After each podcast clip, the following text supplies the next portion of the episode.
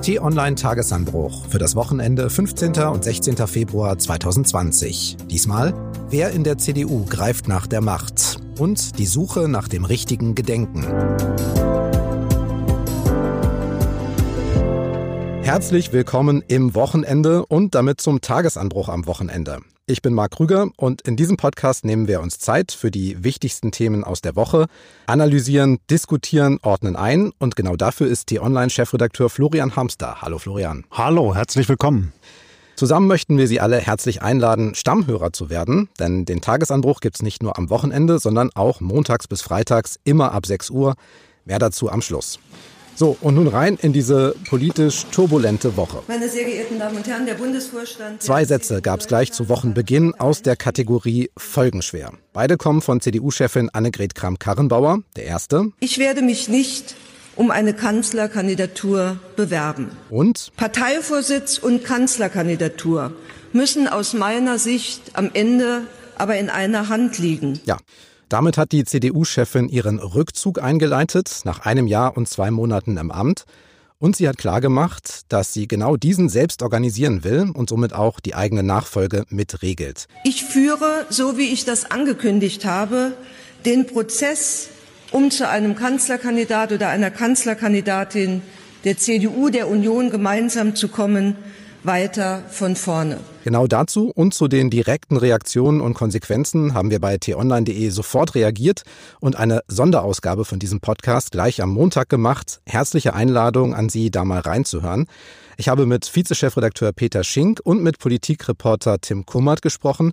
Und Tim kam gerade frisch von der Pressekonferenz, von der wir gerade Ausschnitte gehört haben. Und Tim hat gesagt, dass Annegret Kramp-Karrenbauer auf ihn wirkte. Als hätte sie einen schweren Rucksack abgestellt. Also das war äh, wirklich beeindruckend. Florian, die Amtszeit von Kram-Karrenbauer an der CDU-Spitze ist noch nicht vorbei. Wir können aber schon mal sagen, dass sie nicht als Langzeitvorsitzende in die Geschichte eingehen wird. Was ist von dieser Amtszeit von Dezember 2018 bis irgendwann in diesem Jahr, was ist davon zu halten? Ja, es ist eine unglückliche Amtszeit, Mark. Sie wird nicht lange in Erinnerung bleiben. Es wird eine Zeit des Übergangs sein, irgendwann auch in den Geschichtsbüchern der Partei. Man wird es so bewerten, dass sie in diesem Moment nicht die richtige Person gewesen ist. Große Hoffnungen sind mit ihr verbunden worden, aber sie hat es eben nicht geschafft, die Partei hinter sich zu vereinen. Interessant fand ich ja auch die Begründung, die Annegret Kramp-Karrenbauer geliefert hat. Und zwar mit der Aufgabe des Parteivorsitzes durch Angela Merkel und der Trennung von Kanzlerschaft und Parteivorsitz haben wir eine in der CDU geübte Praxis aufgegeben. Das könnte man ja jetzt auch als Kritik an Kanzlerin Merkel verstehen, ne? nämlich, dass sie entweder nicht als CDU-Chefin hätte zurücktreten sollen oder eben gleich das Kanzleramt mit abgibt. Ja, und das kann man natürlich aus ihrer Sicht auch so darstellen und argumentieren. Das ist schwierig wenn im Kanzleramt eine sehr starke Autorität sitzt, die de facto, obwohl sie gar nicht mehr der Partei vorsteht, trotzdem noch die großen Leitlinien vorgibt. Auf der anderen Seite muss man aber sagen, das ist natürlich ein Stück weit auch eine Schutzbehauptung, die es Kramp-Karrenbauer jetzt leichter macht zu erklären, warum sie abtritt. Wäre sie wirklich eine starke Parteivorsitzende gewesen, die eigene Impulse gesetzt hätte, die die verschiedenen Fraktionen innerhalb der Partei hinter sich versammelt hätte, dann wäre das kein Problem gewesen. Dann hätte eher Angela Merkel ein Problem bekommen, weil dann nämlich was Neues erwachsen wäre aus der Partei. Aber Frau Kramp-Karrenbauer ist nicht diese starke Person. Weder programmatisch noch in ihrer Ausstrahlung. Das hörte man überall aus der CDU. Die Leute konnten nicht mit ihr. Trotzdem galt ja Annegret Kramp-Karrenbauer zunächst als Angela Merkels Wunschnachfolgerin. Was denkst du, ist da jetzt in den letzten Monaten was kaputt gegangen zwischen den beiden? Ganz schwierig zu beurteilen, mhm. weil es zwar viele Beobachter im politischen Betrieb gibt, die sich sehr für diese Frage interessieren, aber die beiden Frauen haben weitgehend dicht gehalten. Angela Merkel sowieso, Frau Kramp-Karrenbauer zumindest überwiegend. Bei der hat man gelegentlich mal so ein bisschen was rausbekommen aus ihrem Umfeld. Und das ging dann in die Richtung, dass man den Eindruck gewonnen hat, dass sie doch an verschiedenen Stellen pikiert, verunsichert gewesen ist, wie die Kanzlerin agiert hat. Also beispielsweise bei der Absprache zu außenpolitischen Themen, aber auch zur Frage, wie man sich positioniert gegenüber verschiedenen Flügeln innerhalb der Partei. Aber nochmal, wäre Frau Kramp-Karrenbauer eine wirklich starke politische Persönlichkeit mit bundesweiter Ausstrahlungskraft, dann hätte ihr das kein Problem bereitet. Dann hätte sie einfach losgelegt, wäre mit Vollgas losgefahren und die Kanzlerin hätte das Problem bekommen. Aber Frau Kramp-Karrenbauer ist, wenn man die beiden nebeneinander hält, einfach die sehr viel schwächere Politikerin. Gucken wir mal, wie Annegret Kramp-Karrenbauer damals losgelegt hat. Sie stand ja zunächst mal für einen neuen Stil in der CDU mit ihrer Zuhörtour, die hast du ja auch immer wieder gelobt, und mit ihren Versuchen, diese Partei vor allen Dingen in den heiß diskutierten Fragen Migration, Zuwanderung wieder zu ein. Ist denn jetzt mit dem angekündigten Rückzug von Kramp-Karrenbauer dieser Konsens- und Gesprächsstil, ist der gescheitert als Führungstaktik? Nein, er ist nicht gescheitert, aber das ist ja genau ihr strategischer Fehler, dass sie umgeschwenkt hat. Als sie damals noch Generalsekretärin in der CDU war, da hat sie ja das Richtige gemacht mit dieser Zuhörtour. Sie ist herumgereist im Land, sie hat äh, mit den Menschen gesprochen, hat sich dafür interessiert, welche Themen sie bewegen, hat angefangen im Konrad-Adenauer-Haus Konzepte dafür zu entwickeln, diese Probleme zu lösen. Ja, und das beginnt im Kleinen mit dem Sozialsystem, mit der Rente, mit der Pflege. Es geht aber auch um große Fragen. Wie verhält man sich außenpolitisch? Wie geht man mit den Themen Migration und Eurokrise und so weiter um? Und da war Kram-Karrenbauer wirklich nah dran an der Basis. In dem Moment, als sie Parteivorsitzende geworden ist, hat sie einen strategischen Schwenk gemacht und hat sich überwiegend taktisch verhalten. Macht taktisch. Eigentlich sollte auf diese Zuhörtour noch eine Antworttour folgen. Also sie wollte nochmal wochenlang, vielleicht sogar monatelang durchs Land reisen und den Menschen, denen sie zugehört hatte, dann erklären, wie man jetzt in der Partei darauf reagieren würde. Das ist aber viel zu kurz gekommen, ist weitgehend unter den Tisch gefallen. Das zeigt ja, dieser strategische Schwenk, den sie gemacht hat, hin zur Machtpolitik, der hat eben gebrochen mit einem Politikstil, der eigentlich viel authentischer ist und bei vielen Menschen viel besser ankommt. Das ist, glaube ich, ihr großer strategischer Fehler gewesen. Was sie aber auch taktisch gemacht hat, ist, sie hat ja die eigenen Prinzipien gebrochen, und zwar mehrfach. Sie hatte ihre unglücklichen Auftritte im Karneval. Ja klar, haben wir auch schon drüber gesprochen. Sie hat aber auch ganz klar gesagt, dass sie als CDU-Vorsitzende da ihre Aufgabe sieht, nicht ins Kabinett gehen will.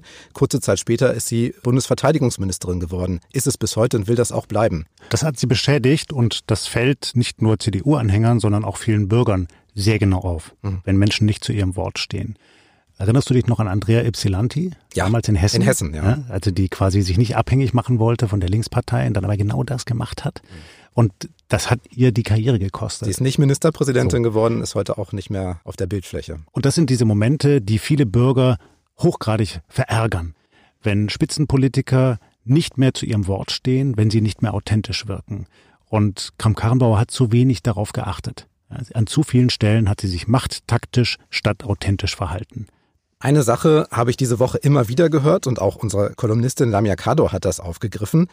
Sie zieht nämlich eine Parallele zur zurückgetretenen SPD-Chefin Andrea Nahles und sagt, diese Frauen an der Spitze, Andrea Nahles und Annegret Kramp-Karrenbauer, haben sich nach Kritik zurückgezogen und sie sagt sinngemäß, Männer hätten das unter den gleichen Umständen so nicht gemacht. Gehst du damit? Ich finde diese These hochinteressant und ich glaube, es gibt ein Problem mit den Geschlechtern in der Politik dass Frauen zu schwach vertreten sind und dass Frauen auch häufig ungerechtfertigterweise nach anderen Maßstäben benannt werden. Aber diesen Punkt würde ich jetzt so nicht unterschreiben, weil wir natürlich auch Männer gesehen haben, denen übel mitgespielt worden ist in der Bundespolitik und die dann einfach von ihren eigenen Leuten quasi auch zerrieben worden sind. Denken wir mal an Kurt Beck als mhm. SPD-Chef, ja, dem ist genau dasselbe passiert. So, und er ist ein Mann, ja, kann jetzt keiner bestreiten.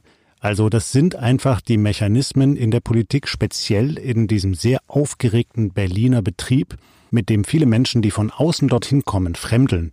Nicht nur Kurt Beck, auch Annegret Kamp-Karrenbauer ist ja aus einem Land, einem noch dazu kleinen Bundesland, auf die politische Bühne in Berlin getreten und hat von Anfang an da richtig Sturm bekommen. Und damit kann nicht jeder umgehen.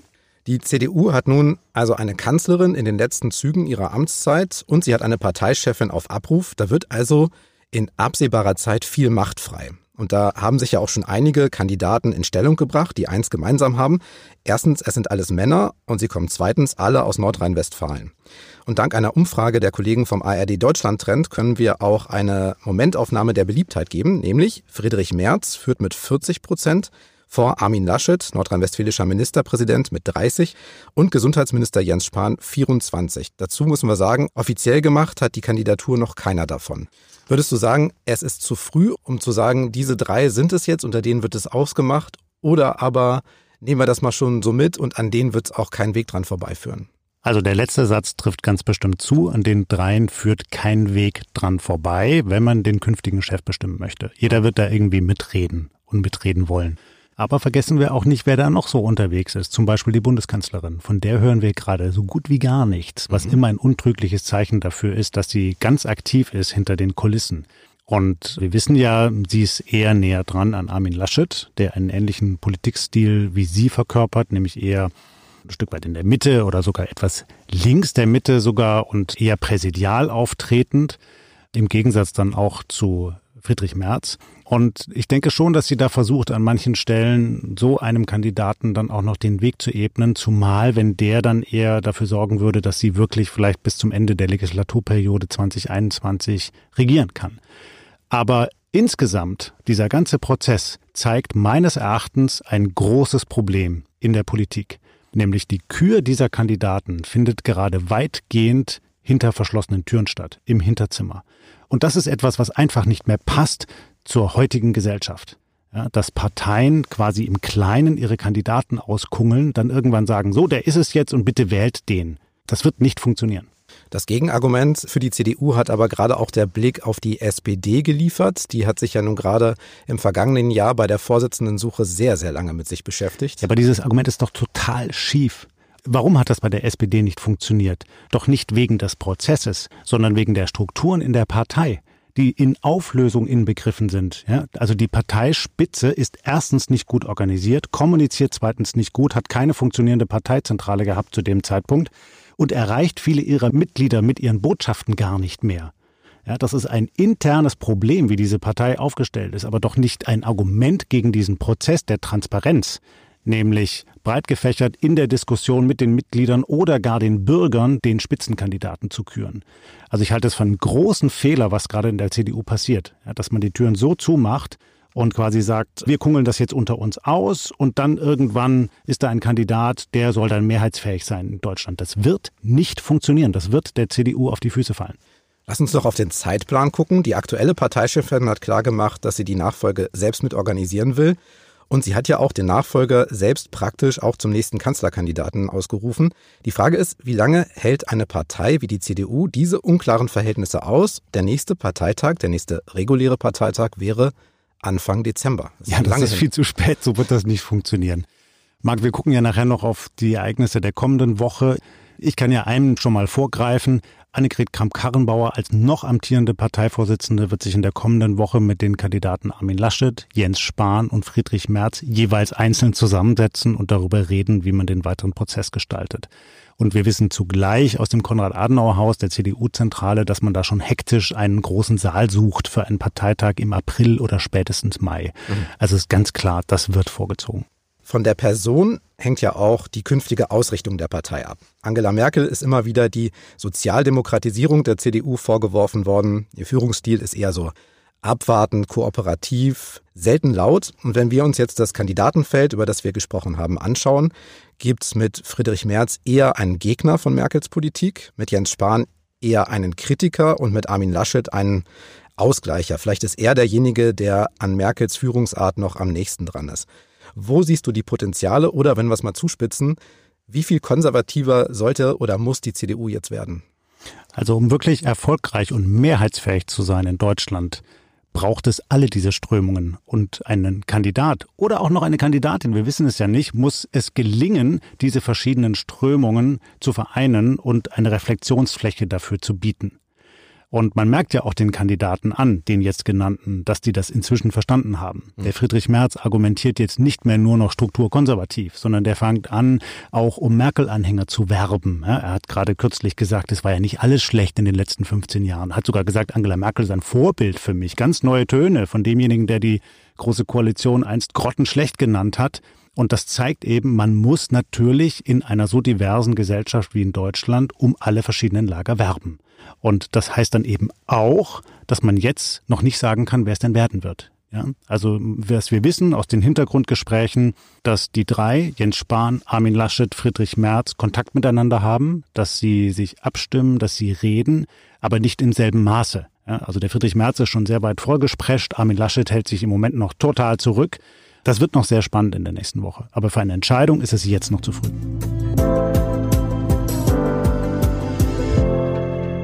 Nächstes Thema und ein harter Schnitt. Der 13. Februar ist für die Stadt Dresden ein besonderes Datum, denn an diesem Tag im Jahr 1945 wurde eine Wunde aufgerissen in der sächsischen Landeshauptstadt. Damals war das Ende des Zweiten Weltkrieges in Deutschland vielleicht spürbar, absehbar, aber noch nicht erreicht. Dresden fühlte sich einigermaßen sicher, war keine Frontstadt, die Grenze verlief damals deutlich weiter im Osten. Dresden war Prunk, barock, wichtiger Eisenbahnknotenpunkt, reich, extrem schön. Der 13. Februar war Faschingsdienstag. Im Radio lief trotz des Krieges eher heitere Musik. Es muss sich also für die Menschen erstmal wie ein Fehlalarm angehört haben, als spät abends die Sirenen angingen und kurz darauf das erste Bombardement der britischen Luftstreitkräfte begann. Später in der Nacht, als viele dachten, der Schrecken sei vorbei, kam eine zweite Welle. Am nächsten Morgen brennt die Stadt. Die Sprenglast von 2500 Tonnen Bomben hat nicht mehr von der Innenstadt übrig gelassen als ein Gerüst. Die monumentale Frauenkirche steht zwar noch, brennt aber innerhalb der kommenden Tage aus und bricht dann zusammen. Bis zu 25.000 Menschen kommen ums Leben. Drei Monate bevor der Krieg mit der Kapitulation Deutschlands vorbei ist. Florian, wir beide kennen Dresden ganz gut. Du hast auch mal dort gewohnt. Dresden ist immer noch sehr schön, aber die Wunde von damals, die ist zu sehen in der Stadt bis heute und sie ist auch noch zu spüren. Wie hast du das erlebt damals, als du da gewohnt hast? Ja, ich habe Anfang der 90er dort gelebt, aber das war gar nicht das erste Mal, dass ich dort gewesen bin. Das war 1986, noch zu DDR-Zeiten. Da war das so, dass man sich als westdeutscher Bürger bei der Sicherheit anmelden musste und wir sind vom Bahnhof zu einem Platz gegangen und haben uns da mit unseren Pässen uns angemeldet. Und auf diesem Platz war ein großer Schutthaufen mhm. und eine Ruine. Und dann nahm mich ein Bürger der Stadt zur Seite, zeigte auf diese Ruine und sagte, das ist das Herz unserer Stadt. Und das war die Ruine der Frauenkirche mit diesen beiden Wänden, die da eben noch standen. Und diese Wunde in der Stadt hat die Bürger über Jahrzehnte beschäftigt und war zum anderen auch ein Ort der Identifikation mit ihrer Stadt und dem schlimmen Schicksal ihrer Stadt. Es gab auch schon zu DDR-Zeiten immer wieder Versammlungen dort, in denen man erinnert hat an dieses grauenhafte Bombardement. Und aus dieser Stimmung heraus ist dann Anfang der 90er Jahre, als ich dort gelebt habe, eben der Wunsch entstanden, diese Stadt wieder aufzubauen und die Frauenkirche wieder aufzubauen, schöner als je zuvor. Und das gründet auf einem ganz tief in der Bevölkerung Dresdens verankerten städtischen Patriotismus. Mhm. das Gefühl, man lebt in der schönsten Stadt der Welt und die ist vielleicht kaputt gemacht worden, aber sie ist immer noch die schönste Stadt der Welt. Und man macht sie wieder zur schönsten. Und das ist etwas ganz Besonderes in Dresden. Nun muss man auch sagen, viele Städte wurden im Zweiten Weltkrieg bombardiert. Köln fällt mir natürlich sofort ein, aber auch Hannover, Magdeburg. Aber nicht nur in Deutschland. Ich war zum Beispiel in Guernica im spanischen Baskenland. Da waren es die Deutschen schon 1937 vor dem Krieg, die sehr plötzlich aus der Luft bombardiert haben, eine Wunde hinterlassen haben. Es gibt also mehrere Städte, wo es sozusagen diesen Mechanismus gibt. Wie kommt es, dass gerade in Dresden das Gedenken erstens so lebendig ist und zweitens so viele Emotionen schafft bis heute? Es hat sicherlich verschiedene Gründe. Das eine ist eben dieser besondere Patriotismus in der Stadt. Das andere ist die besondere Situation zu diesem Zeitpunkt. Denn zu diesem Zeitpunkt hielten sich auch viele Flüchtlinge in Dresden auf. Und es war schon absehbar, dass der Krieg nicht mehr allzu lange dauern würde. Und in der kollektiven Erinnerung, auch rückschauend auf diese Februarnacht, haben eben viele Menschen den Eindruck bekommen, dieses Bombardement war doch auch militärisch komplett sinnlos. Ja, also die Alliierten sind nochmal herangeflogen mit den schweren Lancaster-Bombern, haben die Stadt platt gemacht, aber das wäre doch gar nicht nötig gewesen, die hätten doch sowieso den Krieg gewonnen. Aus heutiger Sicht, mit historischen Recherchen wissen wir, das stellt sich ein bisschen anders dar. Das war aus Sicht der Alliierten schon wichtig, genau diese Stadt auszuschalten, die noch eine wichtige Verwaltungsstruktur hatte, die noch entgegenstand, dass aus dem Osten die Rote Armee anrücken konnte. Aber das war das kollektive Bewusstsein und das hat sich eben über Jahrzehnte vorgesetzt. Quasi eine total sinnlose Zerstörung einer Stadt, also auch militärisch sinnlos.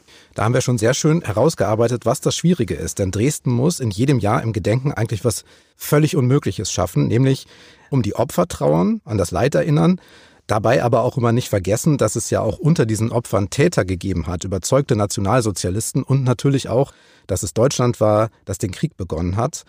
Bundespräsident Frank-Walter Steinmeier hat in diesem Jahr zum Gedenken eine Rede gehalten in Dresden und hat versucht, da mal eine Brücke zu bauen. Wenn wir heute an die Geschichte des Bombenkriegs in unserem Land erinnern, dann erinnern wir an beides. An das Leid der Menschen in deutschen Städten und an das Leid, das Deutsche anderen zugefügt haben. Wir vergessen nicht Es waren Deutsche, die diesen grausamen Krieg begonnen haben. Wir vergessen die deutsche Schuld nicht und wir stehen zu der Verantwortung, die bleibt. Wie wird man all dem gerecht? Wie bringt man Trauer, Schuldbewusstsein, aber auch Erinnerung zusammen? Ganz schwierig zu beantworten und sicherlich muss das auch jeder für sich selbst entscheiden. Denn wenn man sich mit Menschen unterhält, die dieses Bombardement überlebt haben, dann hört man natürlich bis heute eine tiefe Erschütterung und die haben einen ganz subjektiven Blick auf dieses Ereignis. Und manchmal hört man dann von denen, wie zum Beispiel von Peter Grohmann, der auch bei uns auf der Seite erzählt hat, einen tiefen Pazifismus heraus. So etwas darf nie wieder geschehen. Und da ist jetzt auch nicht der einen oder anderen Seite die alleinige Schuld zuzuschreiben, sondern wir müssen es dafür einsetzen, dass es nie wieder zu Krieg kommt und deshalb eben auch nicht zu den Gründen für Krieg, also neuen Nationalismus, übersteigerten Patriotismus, Rassenwahn, Fremdenhass etc.